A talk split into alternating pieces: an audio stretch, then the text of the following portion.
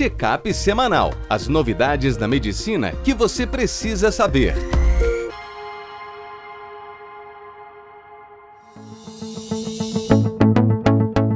Olá a todos, meu nome é Ronaldo Gismondi, eu sou editor-chefe médico do portal PebMed. Bem-vindos a mais uma edição do Checkup semanal com as novidades da medicina que você precisa saber para começar a semana atualizado.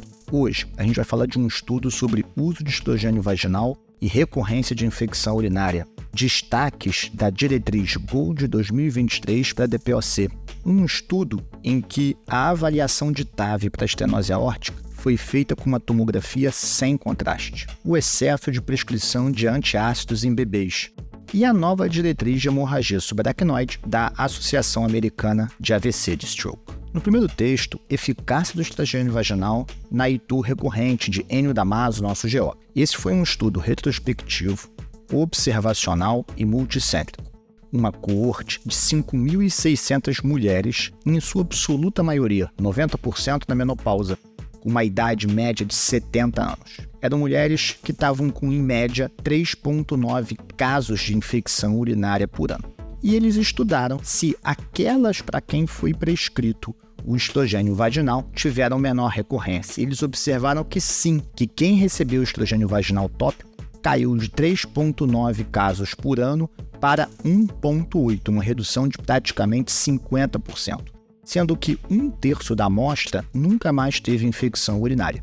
É claro que esse estudo ele é retrospectivo e ele é observacional. Um ensaio clínico é fundamental para que a gente saiba se isso é uma verdade absoluta. Nesse estudo, diabetes, incontinência urinária e idade acima de 75 anos foram preditores de manutenção da infecção urinária recorrente. No próximo texto, Ricardo Moraes, nosso diretor de B2B, Gold 2023, passando do ABCD para o ABE e o impacto disso na terapia do paciente a classificação da gravidade do DPOC, baseado nos sintomas, né, o quanto que incapacita o doente, e nas exacerbações, sempre foi feito em quatro níveis de gravidade: A, B, C e D. Porém, com o passar do tempo, observou-se que as exacerbações, a exposição a antibiótico, as internações decorrentes tinham um impacto muito grande, às vezes até maior do que o sintoma diário de dispneia ou cansaço. Por isso, a classificação em 2023 foi mudada para ABE. A e B representam aquele espectro mais simples, é o doente com pouco sintoma, A, ou muito sintoma, B, mas que não tenha nenhuma ou no máximo uma exacerbação no último ano. Ao passo que o E é o doente com uma ou mais hospitalizações aí e sintomático. Por quê? Porque esse doente que tem mais exacerbações, ele vai se beneficiar mais da terapia tripla, aquela que além do LABA e do LAMA, do beta-agonista do anticolinérgico, traz também o corticoide inalatório. No próximo texto, Isabela Bud, nossa cardiologista, estuda e analisa se a avaliação para colocar uma TAV sem o uso de contraste é seguro. A gente sabe que muitos doentes com estenose aórtica grave têm também doença renal crônica. E quando você vai fazer a angiotomografia para medir o anel da horta e o tamanho e a posição da TAV, às vezes o contraste é o suficiente para precipitar uma diálise. Então, esse protocolo foram só 10 pacientes, é um protocolo brasileiro lá do Einstein, ele utilizou uma ressonância magnética sem contraste, uma TC sem contraste, ultrassom para ver acesso vascular nos membros e um eco transesofágico. Desses 10 pacientes, a média de idade era de 81 anos e a creatinina média era 2,6. Eles observaram que 7 pacientes tiveram a medida da área do anel aórtico maior na ressonância do que no transesofágico,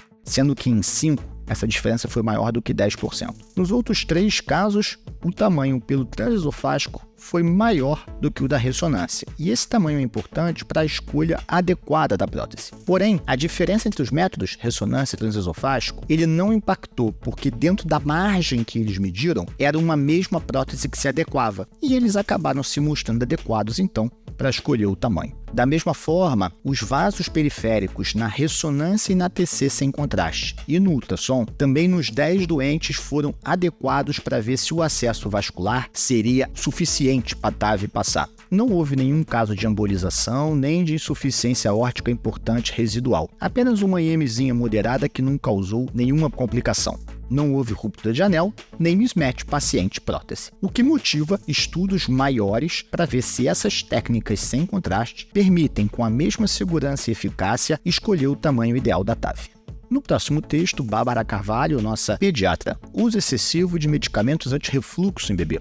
A gente sabe que existe um refluxo fisiológico nas crianças. Acomete dois terços dos nenéns que nascem e resolve espontaneamente até um ano de idade. A gente diz que existe doença do refluxo quando isso causa irritabilidade, baixo ganho poderal ou alterações de mucosa esofágica, por exemplo, erosões com sangramento, o que só pode ser visto na endoscopia. O problema é que irritabilidade é muito subjetivo e nessa fase as crianças também costumam ter cólica e N outros problemas. Então, é comum que numa criança que chora muito e dorme mal, haja a prescrição de antiácido. Para se ter ideia, num estudo americano, até 7% das crianças estão recebendo prescrições de IBP, né, um omeprazol, ou lá ainda tem ranitidina.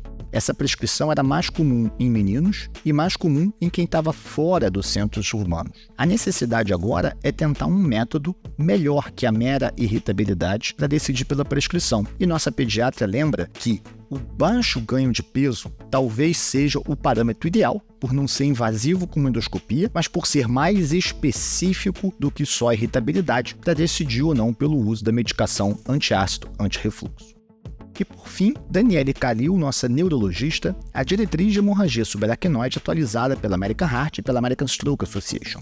A hemorragia subaracnoide não traumática tem como causa mais comum aneurismas dentro da circulação arterial cerebral, e a mortalidade pode chegar a 26%. Um doente que seja admitido com cefaleia, rigidez de nuca ou déficit neurológico e que você constate hemorragia subaracnoide não traumática, o ideal é que ele faça arteriografia em até 24 horas de admissão, junto da intervenção do aneurisma, que pode ser por via cirúrgica convencional ou endovascular, dependendo da anatomia. Uma das complicações mais temidas da hemorragia subaracnoide é o vasoespasmo, que afeta até um terço dos doentes entre o quarto e o décimo quarto dia. Na diretriz, eles ainda recomendam nimodipino e euvolemia como medidas de prevenção, mas não recomendam nem estatina nem magnésio. Por outro lado, quando você já tem o vasoespasmo diagnosticado, aí sim eles recomendam, além disso, o aumento da pressão arterial sistólica, a hipertensão, para aumentar a pressão de perfusão cerebral e consideram que, em alguns casos, você deva considerar hemodinâmica para angioplastia ou terapia vasodilatadora intraarterial. Na diretriz também se fala de epilepsia, em que a medicação é recomendada por até 7 dias para evitar complicações no período perioperatório da abordagem do aneurisma, mas não são necessárias profilaticamente para a vida toda. Quem quiser se aprofundar ou saber mais sobre o assunto, já sabe, www.webmed.com.br. Um abraço e até a próxima!